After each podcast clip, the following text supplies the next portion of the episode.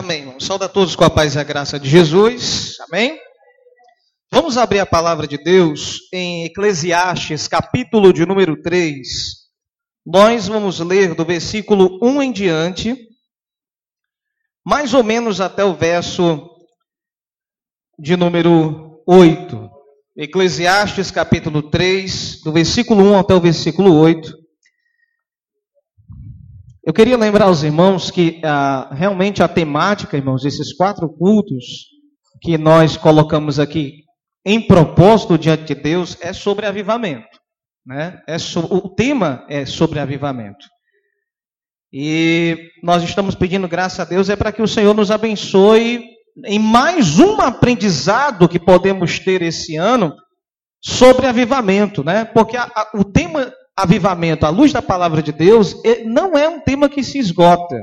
Sempre há algo novo a aprendermos sobre isso. Tá certo? Eclesiastes capítulo 3, verso 1 em diante, diz assim a palavra do Senhor: Tudo tem o seu tempo determinado, e há tempo para todo propósito debaixo do céu.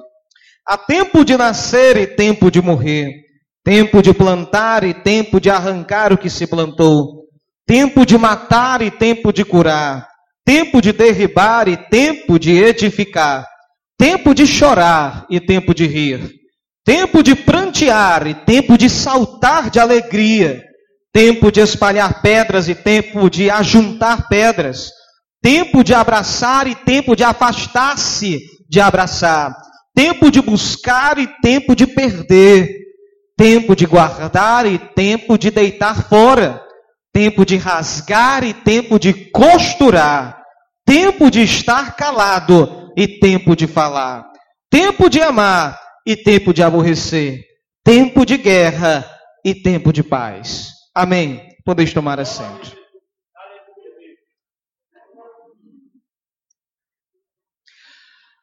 Quando eu me coloquei diante de Deus em espírito de oração, pelo tema dessa palavra, me veio a primeira palavra que veio foi esses versículos aqui.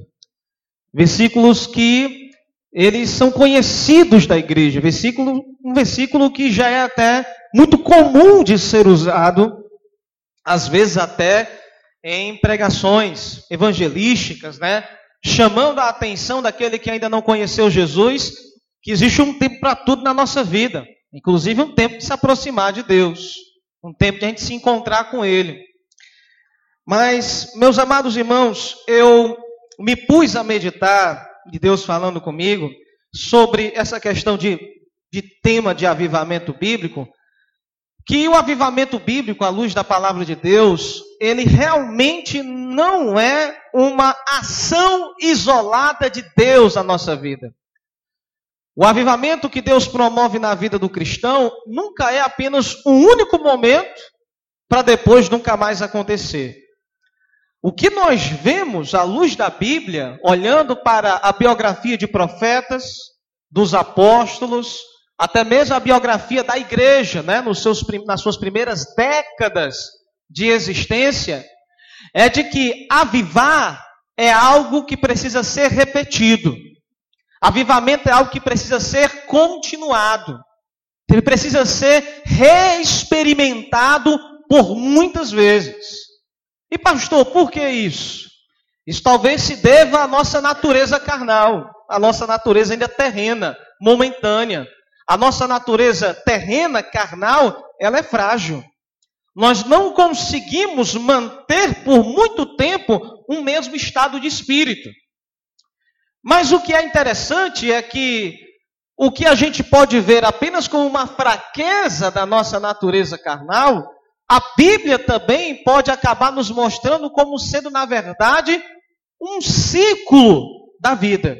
Como assim, pastor? Você está querendo dizer que ficar frio, ser um cristão desanimado, um cristão apático, um cristão que está vivendo uma vida monótona, sem frutos de vida para Deus, é algo que faz parte do ciclo da vida? Quer dizer que era para eu entender isso como algo natural, algo que eu deva aceitar e ficar por isso mesmo? Não é bem isso que eu estou querendo dizer. Eu não estou querendo dizer que nós devemos aceitar é, com, com, com, como se estivéssemos assim cedendo, né, de cabeça baixa, perdedores diante do momento de frieza que a gente pode estar passando. O que eu estou querendo dizer é que a Bíblia nos alerta que nós passaremos por isso. A Bíblia nos alerta que a nossa natureza tem a tendência de ter esses momentos de frieza. E que uma vez que a gente saiba, pela palavra de Deus, que a minha natureza humana já tem a tendência a ter momentos de fraqueza, de frieza, de desânimo, de apatia, eu já devo me prevenir, criando dentro do meu coração uma expectativa de renovo espiritual. Criar em mim um costume santo de entender que quando a minha alma começar a se abater, quando o meu fervor começar a diminuir pela minha própria fraqueza terrena, eu imediatamente começar a buscar uma vida mais intensa com Deus. Buscar regularizar uma dieta espiritual, onde eu possa comer mais da palavra, ver o que está faltando na minha vida, orar mais intensamente talvez abandonar algum pecado que de maneira sorrateira começou a entrar no meu ciclo diário de vida e ajeitar o caminho. Ajeitar o caminho. Meus irmãos, olhando para esse texto, quando a Bíblia fala tudo tem o seu tempo determinado, você vê que a estrutura do texto é comparar opostos. Tempo de abraçar, mas há tempo também de se afastar de abraçar. Há tempo de falar, mas há tempo de ficar calado. Então, ele vai mostrando que a nossa vida tem momentos de altos e baixos, momentos de expansão, onde a gente tem que ficar perto do povo, falar, abraçar, costurar amizades, aproximar-se das pessoas, construir coisas, e há um momento contrário a tudo isso, onde a gente precisa se afastar um pouco da multidão e ter um tempo só. Que há dias que as pessoas vão querer que você fale, mas aquele dia não é para você falar, aquele dia é para você ficar calado. Porque não é o momento ideal para você falar, há tempo para ficar calado. Talvez naquele dia as pessoas queiram que você fique perto delas, né? E esperam alguma reação sua. Mas naquele dia não é para você abraçar ninguém, não é para estar tá cheirando ninguém, é naquele dia você tem que se afastar das pessoas e ficar só. Então, isso aqui não é uma suposição do autor bíblico. Ele não está supondo, ele não está perguntando, porque o livro do Eclesiastes, ele também é um livro de perguntas, de questionamentos, onde ele deixa perguntas até vezes sem resposta, para que quem está lendo possa meditar. Mas esse trecho que nós lemos não é uma suposição, é uma afirmação. Tem o seu tempo. E quando a gente continua no, no contexto, dentro do capítulo 3 de Eclesiastes, você vai ver que Deus fez esse propósito de tempo na nossa vida. Deus fez com que a nossa vida tivesse esses ciclos, onde nós precisamos experimentar situações assim. E o objetivo de Deus com isso é o quê? Tempos de altos e baixos, tempo de contrastes de se aproximar e de se afastar, de falar e hora de ficar calado. Qual é o objetivo geral desse tipo de tempo, dessa, dessa, desses vários tipos de situações diferentes uma da outra? O que, que Deus quer no final de tudo isso, pastor, com a minha vida? É que eu caminhe rumo à maturidade. O grande valor do Novo Testamento, onde a Bíblia fala que Deus os salvou, Deus nos salvou para a sua glória e para que sejamos feitos à imagem e semelhança de Jesus Cristo, seu Filho. O Senhor está nos amadurecendo, nos aperfeiçoando todos os dias para sermos mais parecidos com Cristo. E essa imagem de Cristo em nós, um dia, será plenamente perfeita quando veremos Ele face a face na eterna glória. Aleluia! Enquanto isso, estamos caminhando. Enquanto isso, nós estamos aprendendo. E a pergunta é: você está tendo consciência desse aprendizado? Você está conseguindo olhar o todo da sua vida, olhar desde o dia que você aceitou a Cristo até hoje, olhar às vezes até de vez em quando as coisas que aconteceram com você antes da sua conversão. E o que fizeram ser o que você também é hoje, muitas vezes. E você vê o todo da sua vida e entender que por detrás de todos os acontecimentos, há, sempre houve ali a bondosa mão de Deus sustentando você, cuidando de você dos mínimos detalhes, para que hoje você estivesse aqui na igreja, em um culto como esse, em comunhão com os irmãos, em comunhão com o povo de Deus. Você consegue ver que a sua vida não é um aleatório de coisas sem sentido, não é um monte de problema junto e misturado e que acidentalmente você parou aqui. Você consegue ver que a sua vida não é um emaranhado de dúvidas, a sua vida é um propósito de Deus. Aleluia! E o propósito de Deus para a nossa vida é nos manter renovados e avivados da Sua presença. Aleluia! Eu quero dizer para você que até mesmo nos nossos momentos, irmãos, de queda e de frieza, são justamente um alerta para que sempre estejamos buscando mais vida de Deus em nós. Eu só quero falar para você nessa noite que esses momentos de frieza são um puxavanco de orelha de Deus, vai dizer vocês não estão bem. Quando vocês começam a afastar-se um pouco do ideal de vida que eu escolhi para vocês, vocês esfriam. Vocês desanimam. Vocês se tornam apáticos. Irmãos, a dor da frieza é um alerta de Deus na nossa consciência. Assim como Deus colocou a dor no nosso corpo para salvar a nossa vida, a dor de viver uma vida fria é um alerta de Deus para que você se desperte. Você já imaginou que se a gente não sentisse dor, a gente se destruiria? A dor é uma bênção. Por mais ruim que ela seja, por mais que a sensação que ela nos traga seja algo ruim, algo de sofrimento, ela é uma bênção. Pergunte isso para alguém que teve ranceníase ou a lepra. Os leprosos têm as terminações nervosas de sua pele, de seus músculos, destruídas pela lepra, ao ponto de que ele perde a sensibilidade. Então ele começa com uma ferida aqui no dedo, e aí, por não sentir dor nessa ferida, ele bate no objeto, mas não sente nada e continua batendo, e aquela ferida vai aumentando, vai piorando, vai infeccionando, mas ele não sente dor nenhuma e continua com aquilo, e de repente ele está perdendo todo o membro dele. E a perca do membro é acelerada pelas excessivas pancadas, pelo maltrato com o ferimento, porque não lhe causa dor. Então, às vezes, tem crentes que, quando passam por momentos de frieza, diz assim: Pastor, às vezes até duvido se eu sou crente.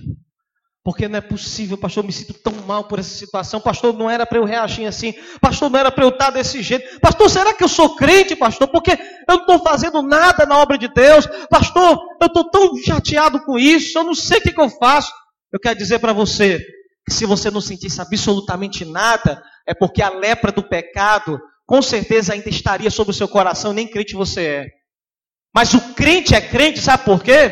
Porque quando ele não começa a fazer a obra de Deus, quando ele começa a desleixar-se, cansar-se, ficar apático, a indignação do Espírito Santo começa a bater na consciência dele. A tristeza pela frieza é um alerta de Deus, te chamando para que você se avive na presença do Senhor. Aleluia! Meus irmãos, nós precisamos ter cuidado com as estratégias do diabo, porque o diabo pode fazer com que um alerta seja, em vez de ser um sinal de busca de vida, esse mesmo alerta seja tratado como uma declaração de morte. Entendeu?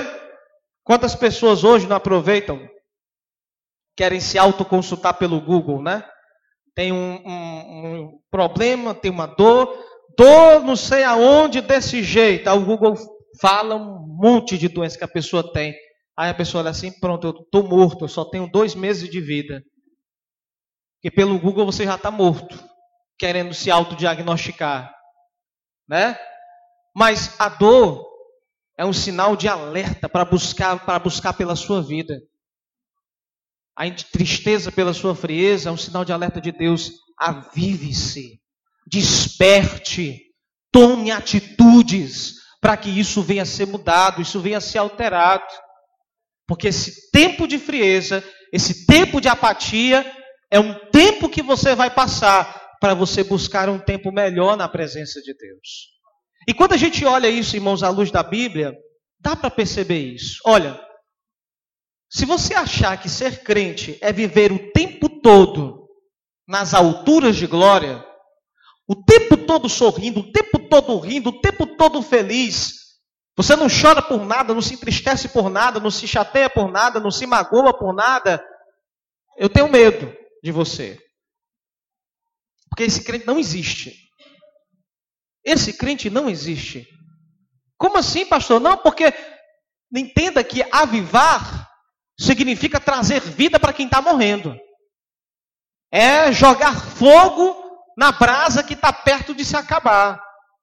Mas muitos confundem, irmãos, avivamento com o crente estar sempre no topo, nas alturas, o tempo todo, o tempo todo. Como se ele fosse quase imune ao pecado, imune a tristezas, imune aos problemas desta vida. Não tem essa visão errada de crente avivado, porque isso não é o padrão de Deus. Isso não é o ideal de Deus. Vamos olhar pela Bíblia. Os heróis da Bíblia Sagrada, descritos em Hebreus capítulo 11, tiveram seus momentos de ápice de fé, de exemplo de fé, mas também tiveram seus momentos de crise, seus momentos de dúvida e de certeza. Basta olhar para Abraão, que saiu corajosamente de Ur dos Caldeus, com 75 anos de idade, mas depois de 13 anos de caminhada, duvidou: será que é para o filho é meu? Será que o filho é com a minha com a esposa mesmo? Ou será que eu tenho que pegar uma barriga de aluguel?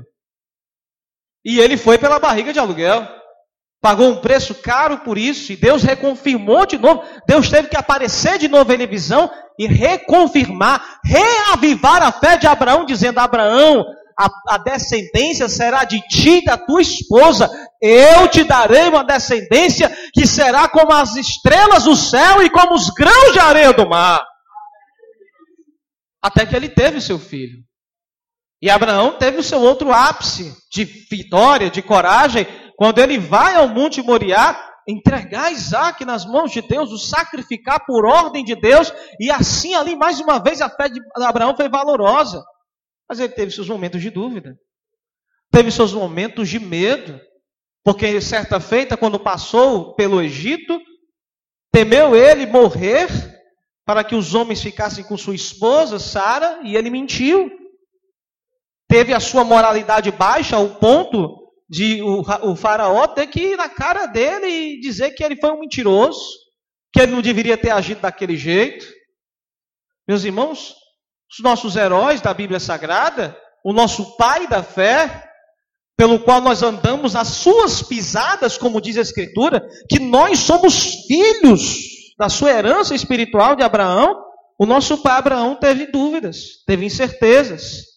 Teve medos, teve quedas, teve falhas. Lembre de outro profeta da Bíblia, como é o profeta Elias, em Reis.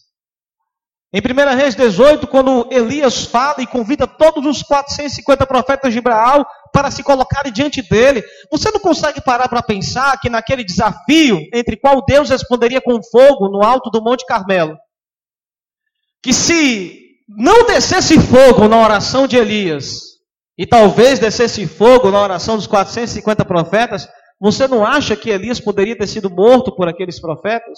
Você não acha que Elias corria risco de vida ao se colocar num desafio de deuses? Ali, entre o Deus Jeová da Bíblia e o Deus Baal dos falsos profetas? Ele colocou sua vida em risco. Uma atitude ousada e corajosa fora de série. E ainda dificultou o momento, porque no momento que ele pediu para que descesse fogo do céu para poder consumir a oferta do seu altar, ele ainda jogou água para dar a entender que o milagre seria espetacular, seria mais do que diferenciado. O altar estava úmido ao ponto de criar uma poça de água ao redor do rego que circuncidava o altar.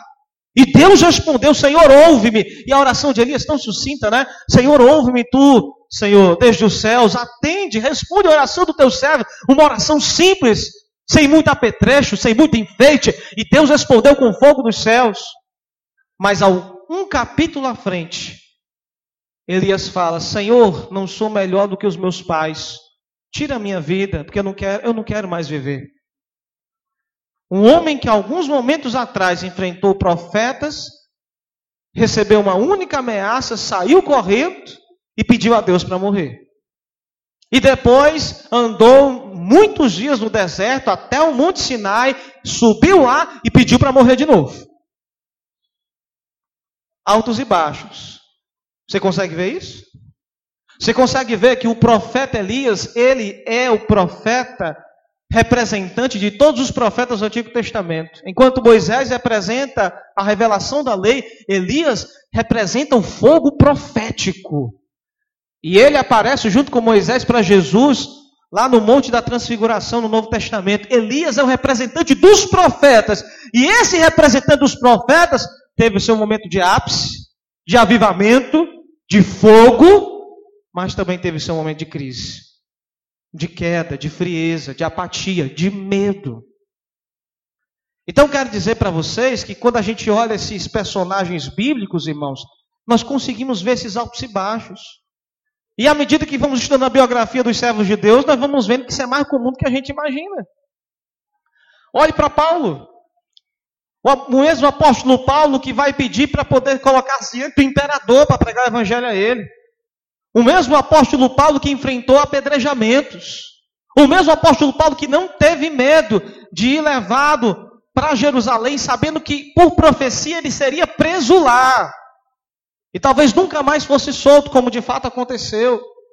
Meus irmãos, Paulo que enfrentou tantas circunstâncias de maneira ousada e corajosa, Paulo que durante um, um período que ele, ele, ele viajou por alto mar, numa, numa, numa, numa navegação romana, todos pensavam que ia morrer. E Paulo foi usado por Deus para dar ânimo a todos para que não desistissem da sua vida. Quando eles desembarcaram na ilha de Malta. Paulo teve toda a sua vida de avivamento, de poder, de glória, mas você vai lá para 2 Coríntios capítulo 1 e Paulo fala: Meus irmãos, não ignorem a natureza da tribulação que me veio na Ásia, porque eu cheguei ao ponto de desesperar da própria vida. Agora nós temos um homem que enfrentou tudo e todos, de repente dizendo: Senhor, me mata, eu não, aguento mais viver, não estou animado para continuar a pregar o Evangelho. Não quero mais pregar. Porque quando um crente pede para morrer, ele está automaticamente pedindo para não parar de fazer a obra. Ele acha que não precisa mais ficar na terra para fazer a obra. Senhor, mais nada, me leva. Já não suporto isso aqui, já não aguento. Deus já chegou, chega. Me leve, Senhor.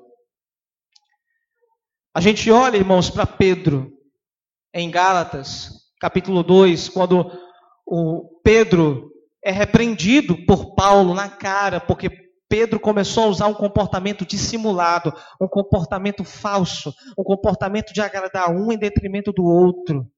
Paulo teve que repreender Pedro na cara.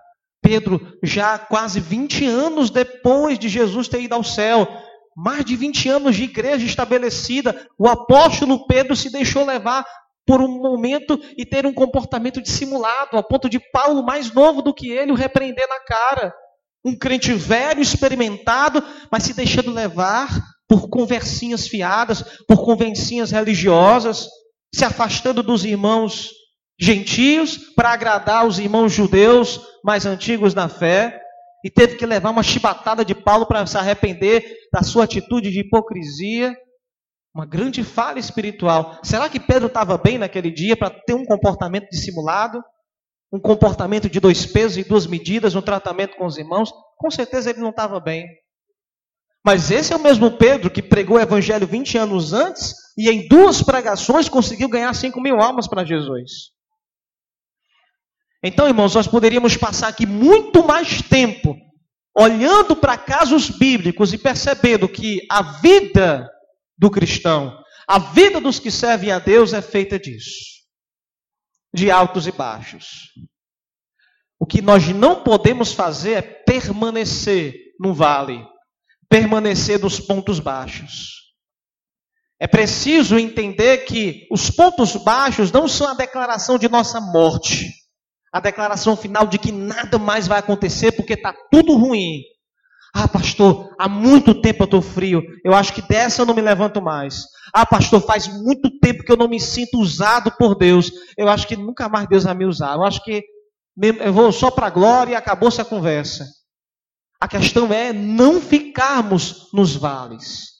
É não nos acomodarmos nessa situação durante muito tempo. É aceitar o puxar de orelhas do Espírito Santo, te alertando e te mostrando que você está fora do trilho da vida espiritual de Deus e que você precisa consertar essa caminhada. Você precisa regularizar coisas na sua vida. E muitas vezes, irmãos, nós precisamos entender que o avivamento ele é algo de coração, porque a Bíblia fala: sejam fervorosos de espírito, servindo ao Senhor de todo o coração. A Bíblia fala: amarás o Senhor teu Deus de todo o coração. Servir a Deus é algo que envolve sentimento, envolve amor, envolve lágrima, envolve paixão. Nós precisamos ser apaixonados por Deus, mas não esqueça que tal paixão, que tal amor, que tal fervor de espírito tem que ser acompanhado, meus irmãos, de razão, de entendimento, de um compromisso mental com o Senhor e com as regras de Sua palavra, para termos uma vida plenamente cheia do Espírito Santo. Não esqueça, meus irmãos, que a palavra fala: amarás o Senhor teu Deus de todo o teu coração, mas também de todo o teu entendimento. Você sabe o que é uma das maiores críticas justas que se fazem ao movimento pentecostal dentro do segmento evangélico? Muita paixão e pouca razão. Paixão essa que muitas vezes pode fazer com que a gente rapidamente cresça, mas é um crescimento superficial, não é um crescimento profundo. Não é um crescimento que gera raízes, é um crescimento rápido, porém fraco porém fragilizado, um crescimento vulnerável, onde numa primeira grande investida do diabo, nós perdemos aquilo que rapidamente ganhamos. Porque é preciso profundidade. Precisamos ter paixão por Deus, mas o entendimento nos dá profundidade nessa paixão. E meus irmãos, o avivamento é algo que também se espalha no que diz respeito à minha devoção com Deus, mas que também se espalha no meu viver diário, nas minhas atitudes diárias. Eu quero dizer para você que muita gente entende o avivamento de Deus como sendo algo em que eu tenho uma vida de oração, eu tenho uma vida de leitura da palavra, eu tenho uma vida ativa na igreja, estou nos cultos de oração, não perco um culto de doutrina, não perco um grupo familiar nas casas, não perco uma vigília se me chamarem. E a pessoa pode até dizer, eu estou vivendo uma vida avivada. Eu estou com uma vida cheia do Espírito Santo, mas isso é apenas uma pequena parcela de sua vida. Meus queridos irmãos, a grande maior prova de uma vida cheia do Espírito é quando essa vida cheia do Espírito pega todos os setores da nossa vida. Então isso se espalha para dentro da minha vida familiar diária. E nós temos, irmãos, uma crise séria hoje, porque nós podemos ver pessoas pregando fogo do Espírito Santo, avivamento, busca de Deus, mas as suas emoções são facilmente abaladas. Vocês já pararam para perguntar por quê que as igrejas pentecostais, cheias do fogo, cheias de poder, são as igrejas que mais se dividem? Se a Bíblia fala que a divisão é um fruto da carne, a contenda, a facção, a rivalidade, se isso é uma obra da carne, por que, que as igrejas pentecostais são as que mais se dividem no nosso país? Vá para as igrejas tradicionais que não pregam sobre o batismo do Espírito Santo, que não pregam sobre avivamento no poder de Deus, de milagre e curas para hoje. Não pregam isso. Pregam que se Deus fizer isso, vai ser sobre a soberania dele, do jeito que ele quiser, mas não há uma responsabilidade do crente buscar. Mas por quê? Que os que buscam tanto se dividem tanto? Que Espírito Santo é esse que me enche de orgulho? Me deixa em uma posição de soberba, onde eu não abaixo a cabeça para poder ouvir o outro para poder até me solidarizar com o outro, aceitar o perdão do outro, ou que me, me humilha para pedir perdão ao outro quando eu errar. Irmãos, isso é uma coisa inadmissível. O Espírito Santo que me aviva é o Espírito Santo que controla as minhas emoções, que me faz mais parecido com Cristo, que me deixa mais humilde, como diz Jesus, eu sou manso e humilde de coração. E quanto mais eu me pareço com Jesus, mais manso e humilde eu devo ser na presença do Senhor. Meus amados irmãos, quanto mais avivado eu sou, mais eu terei, irmãos, um casamento abençoado. Casamento esse, irmãos, que é uma das grandes e maiores lutas de viver diário de centenas de crentes nesse, nesse país, irmãos. Como eu posso dizer que eu sou cheio do Espírito Santo e eu tomo decisões sem falar com a minha esposa? Como? Se a Escritura fala que não são mais, não são dois, são um. Que todas as decisões devem ser compartilhadas que o marido ama a esposa como Cristo deve ama a igreja. E Cristo, irmãos, conta tudinho para a igreja. Tudo que Cristo quer fazer, ele conta para a igreja, que é a noiva dele. E como eu posso ter um marido que se gaba ser cheio do Espírito e não divide suas questões com a sua esposa? Ou uma esposa que se cheia do Espírito Santo e guarda segredos para com seu marido? que não conseguem sentar para conversar e não conversam porque dizem assim: Pastor, é melhor não conversar com ele ou é melhor não conversar com ela, porque se nós dois sentar vai ter briga. Porque a gente não chega num comum acordo. Mas como assim? Mas como assim? Como é que estão buscando a Deus? Como é que as orações estão sendo ouvidas pelo Senhor? Porque a Bíblia fala que se dois, se um casal brigar, der problema, discutir e se magoarem um com o outro, as orações vão ser impedidas. É o que diz a Escritura Sagrada. Que avivamento, irmãos, podemos esperar quando muitas vezes deslocamos esse avivamento para o eixo igreja, culto, templo, programações de igreja, mas a gente esquece que esse avivar tem que pegar o viver diário. Tem que pegar o viver diário. Esse avivamento vai transformar minha vida pessoal e minha vida familiar. E, pastor, por que você está falando tanto de família? Porque, meus amados irmãos, a família é o, é lugar onde nós passamos mais tempo depois da igreja. A, a sua casa, no momento que você acorda, que você dorme, que você se alimenta, que você está falando com a sua esposa, seu marido, seus filhos, a sua casa. Nossa casa precisa ser um, local onde o poder de Deus também se manifeste. Às vezes nós esperamos vencer guerras aqui, que na verdade primeiro deveriam ser vencidas essas guerras na nossa casa. Buscando o Espírito Santo para que ele abençoe a nossa família, que encha a nossa família, a nossa casa do poder de Deus. E este avivar pessoal, familiar, se estenda depois para a igreja. Aleluia! Lembrem-se que em Atos dos Apóstolos, Filipe, que primeiro foi ordenado diácono, e depois nós vemos ao longo da história de Atos que ele acaba tendo uma função de evangelista.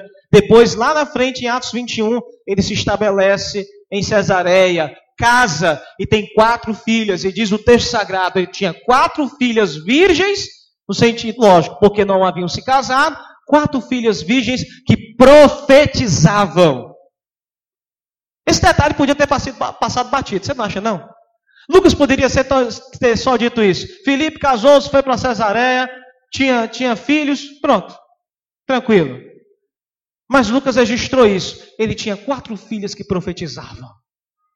Então Lucas, quando passou pela casa de Filipe, ficou admirado do ambiente espiritual que havia na casa daquele servo de Deus. Porque ele teve quatro filhas que foram convertidas pelo poder do Senhor. E não era uma conversão superficial. Não era uma conversão que os historiadores, os sociólogos poderiam dizer: ah, elas eram cristãs porque obrigatoriamente numa sociedade patriarcal as filhas, os filhos tinham que puxar a religião do pai. Era não, não era uma conversão falsa, era uma conversão verdadeira. Eram convertidas e eram tão cheias do Espírito que profetizavam na presença de Deus. Esse detalhe mostra algo simples do viver íntimo, familiar, diário de Filipe. Que com certeza não foi colocado à toa na Bíblia, foi colocado para que nos despertasse, para que nos chamasse a atenção. Essa é a igreja apostólica. Essa é a igreja avivada, essa é a igreja que nós, irmãos, precisamos ter. Então, eu quero dizer para você que o, o, o crente avivado, não é um crente que nunca vai ficar frio. O crente avivado é o crente que fica frio. Pode até ficar frio, pode até ficar apático.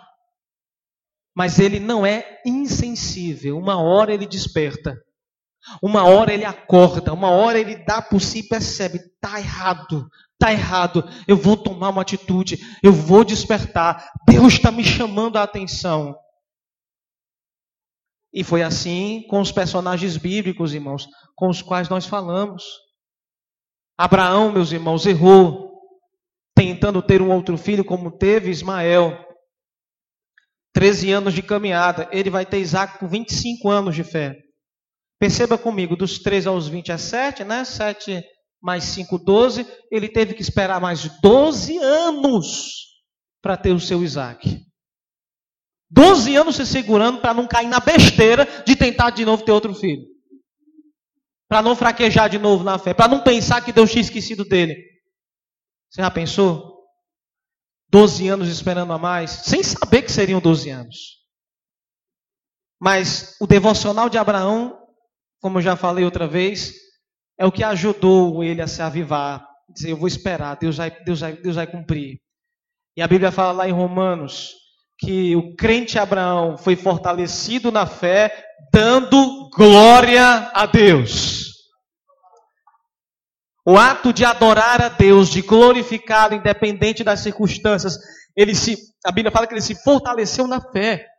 Enquanto a promessa não chegou, ele foi se edificando, se fortalecendo, se renovando, adorando a Deus, buscando uma vida com o Senhor, crescendo em intimidade com o Altíssimo. Essa busca diária, íntima, profunda com Deus, fez com que ele se fortalecesse, tivesse a paciência necessária até que a promessa se cumprisse. Então o profeta ali estava lá, dentro da caverna, Pedindo, eu não sou melhor do que meus pais, me mate, eu não aguento mais, só eu fiquei, Senhor. Aí Deus fala, não foi só você não, eu guardei sete mil que também não se dobraram diante de Baal. E Deus fala, Elias, se levante, você ainda tem um profeta e ainda tem um rei para você poder ungir. Aleluia! Você tem história ainda, levante-se, você tem ainda uma história a cumprir. Todos nós temos uma história a cumprir diante do Senhor. Deus, irmãos, em nossos momentos de apatia, de desame e tristeza, o Senhor, o Espírito Santo há de trovejar em nosso coração. Pare de frieza, pare de desânimo, pare de apatia. Você ainda tem uma história com Deus Todo-Poderoso. Você ainda tem muito a realizar na presença de Deus. Aleluia!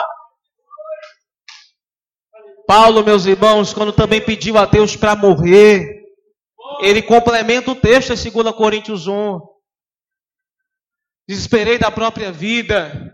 Mas aí ele fala: Mas aprendi a confiar no Deus que ressuscita os mortos. Ele falou: Eu poderia até morrer, mas se Deus quisesse que eu continuasse a viver, se Ele quisesse, Ele me ressuscitaria para continuar a sua obra. Aprendemos, pois, a confiar não em nós mesmos, mas no Deus que ressuscita os mortos. E o Senhor me livrou da boca do leão. Aleluia! Então nós temos esses momentos de ápice, momentos de apatia, mas momentos de levante novamente. O Senhor nos ergue. O Senhor nos ergue. E eu quero que você entenda que esses momentos de altos e baixos, quando nós estamos lá embaixo, e o Senhor nos reergue, na próxima vez que a gente tiver uma crise, essa crise não é para ser maior, não, é para ser menor. Porque são vales de aprendizado. Não é vale para você ficar desanimado lá no fundo do porto, do mesmo jeito que você estava dois, três anos atrás, não.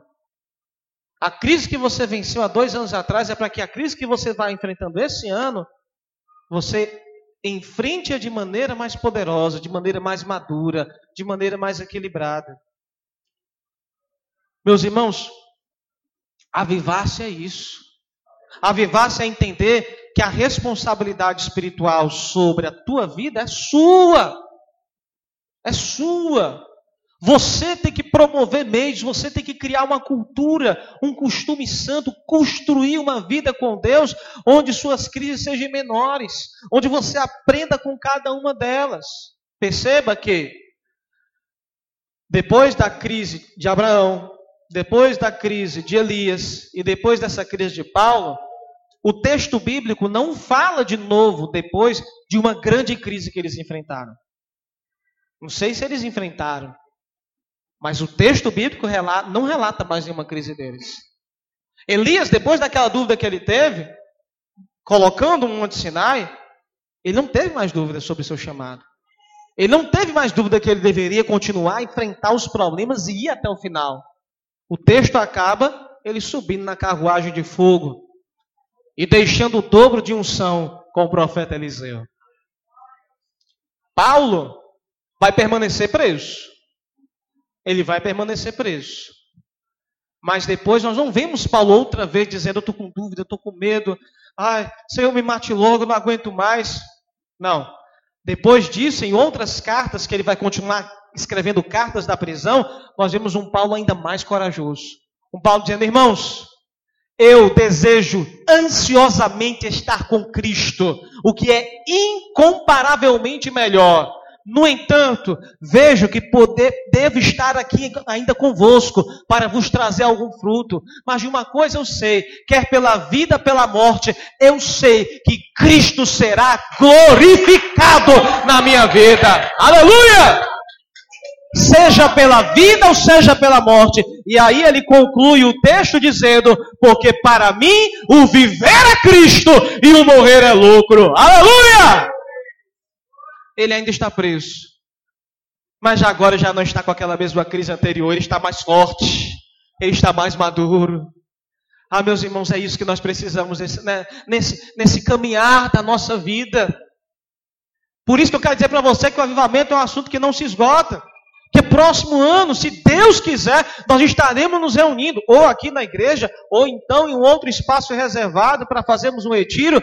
A gente vai estar de novo falando sobre avivamento, com outras aplicações, com outras nuances, com outras questões a tratar. Porque avivamento não acaba, avivar é todo dia, é todo momento, é todo instante. É lógico que em determinados momentos da história nós vemos Deus fazendo coisas fora da curva, Deus fazendo coisas extraordinárias, e isso está dentro da soberania dele, está dentro da vontade exclusiva dele, não nossa. Se Deus quiser promover um avivamento de centenas de milhares de conversões em um espaço de dois anos, ele faz. Mas se ele quiser que essas milhares de conversões aconteçam durante 10, 15 anos, ele faz está debaixo da soberania dele. Agora, nós precisamos entender que o avivamento geral, a nível de igreja, a nível de nação, é algo que está dentro do propósito de Deus, dentro da soberania de Deus. Isso ninguém pode mexer, ninguém pode alterar.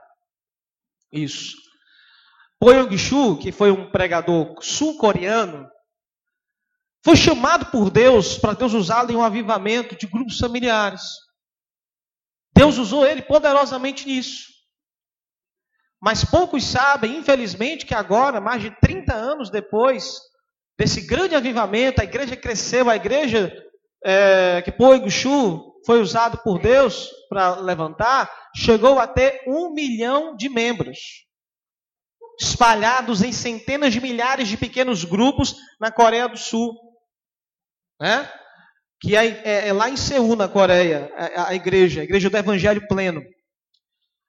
Mas poucos sabem que há dois anos atrás, infelizmente, esse mesmo Poengchu caiu em pecado, manipulando as centenas de milhões de dólares em ofertas que a igreja recebia. Irmãos, uma pessoa pode ser usada por Deus, mas no momento ela pode ficar fria, pode ser sujeita a pecar e cair feio. Ai, pastor, como é que pode um pastor usado por Deus para ganhar um milhão de pessoas, agora caiu na tentação de manipular milhões de dólares, desviando para a conta do filho. Meu Deus, que coisa triste, pastor, meu Deus, não se escandaliza não. Porque o teu rei Davi, o meu rei Davi, pegou a mulher de um homem ainda casado, se deitou com ela e colocou o marido dela para poder morrer na linha de frente de guerra. Assassino e adúltero, é o nosso rei Davi. Ninguém se escandaliza com um pecado desse. Porque temos pecados muito piores na Bíblia. Porque ele, como ele mesmo depois pediu perdão, esse pastor pediu perdão, se arrependeu e foi disciplinado pela igreja, foi processado pelo Estado, está cumprindo a pena dele e também está sendo disciplinado pela igreja. E Deus é poderoso para levantar. Assim como levantou nosso rei Davi, quando o profeta Natan lhe colocou o pecado na cara. E escreveu ele o Salmo 51 pedindo perdão. Meus amados irmãos, o avivar de Deus pode ser global, nacional. Deus pode fazer o que Ele quiser. Mas eu quero dizer para você que o avivamento no seu coração é uma coisa que depende de você. A nível nacional, só Deus pode querer avivar várias igrejas ao mesmo tempo e causar uma onda evangelística absurda, fazendo coisas extraordinárias, mudando a história de um país. Isso é, está a nível de Deus. Mas a nível pessoal, é sua decisão ter uma vida cheia do Espírito, buscar se renovar na presença de Deus e manter manter. Eu finalizo lembrando a você que a maior dificuldade é manter uma vida avivada. E por que, pastor, é tão difícil manter uma vida avivada? Eu estou há 21 anos, de, 21 anos de fé. Já participei de vários retiros de nossa igreja. Os nossos retiros de carnaval são conhecidos por retiros de avivamento. E já me cansei, irmãos, de ver irmãos chorando em cultos, em vigílias, em retiro três cultos por dia, todo mundo num lugar só, só crente conversando com crente, falando sobre as cores de Deus, contando testemunho, orando chorando, cria-se um clima propício para avivamento, choro, conversão, um clima propício para batismo do Espírito Santo. Eu fui batizado no Espírito Santo em um retiro de carnaval, não, um retiro de Semana Santa, em abril de 1999. E batizado no Espírito Santo. Em 99, se eu não me engano, era até um retiro em Horizonte. E é um clima maravilhoso. E a nossa tristeza é quando o retiro acaba. Parece que a gente está saindo de um mundo ideal, no tipo de uma nova Jerusalém, sabe? Saindo de uma nova Jerusalém e voltando de novo, né? Para Babilônia, que é esse mundo aqui, né? Normal. Horrível. Dá, chega, tem irmão que chora.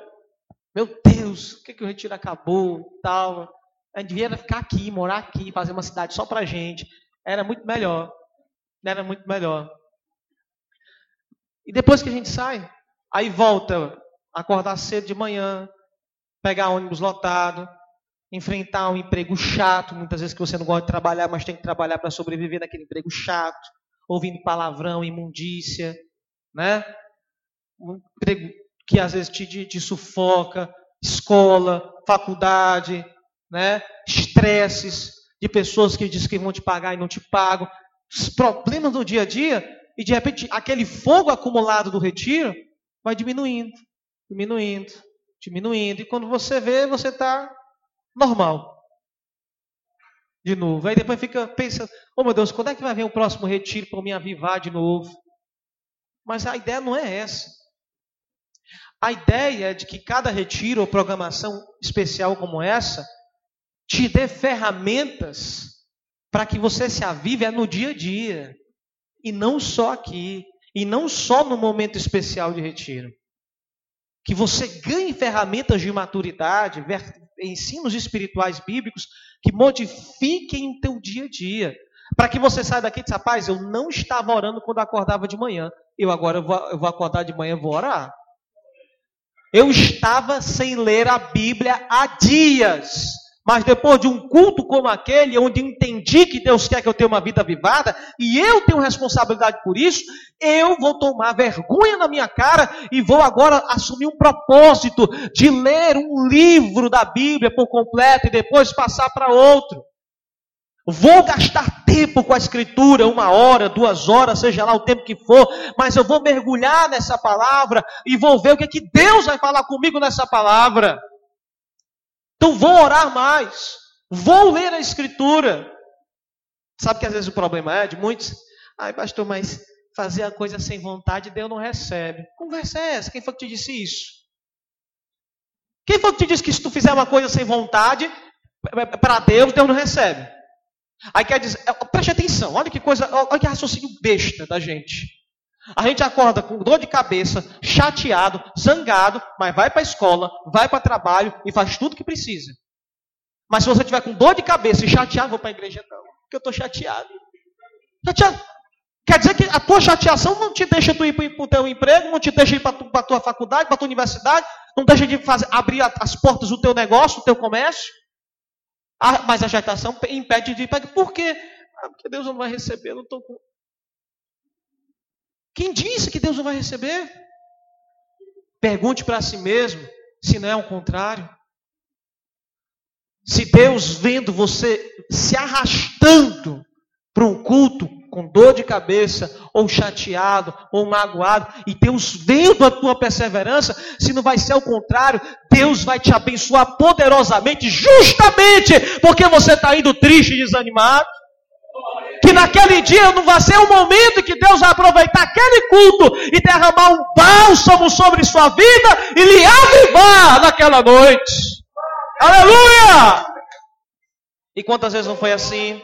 Quantas vezes não já foi assim na nossa vida, irmãos? Quantas vezes já não fomos para cultos nos arrastando, para cultos de oração, que ainda há a batalha espiritual muito mais tremenda, e vamos nos arrastando na luta, na dificuldade, começa a oração, parece que a gente está andando na primeira marcha.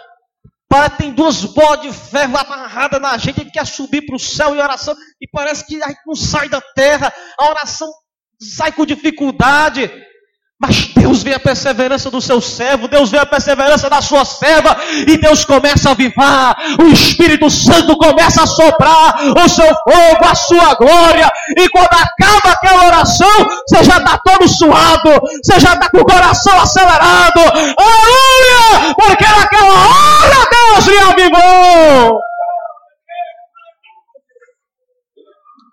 Pastor aqui falou uma coisa séria. Avivamento é também uma questão de disciplina, é uma questão de atitude, de reorganização da nossa vida.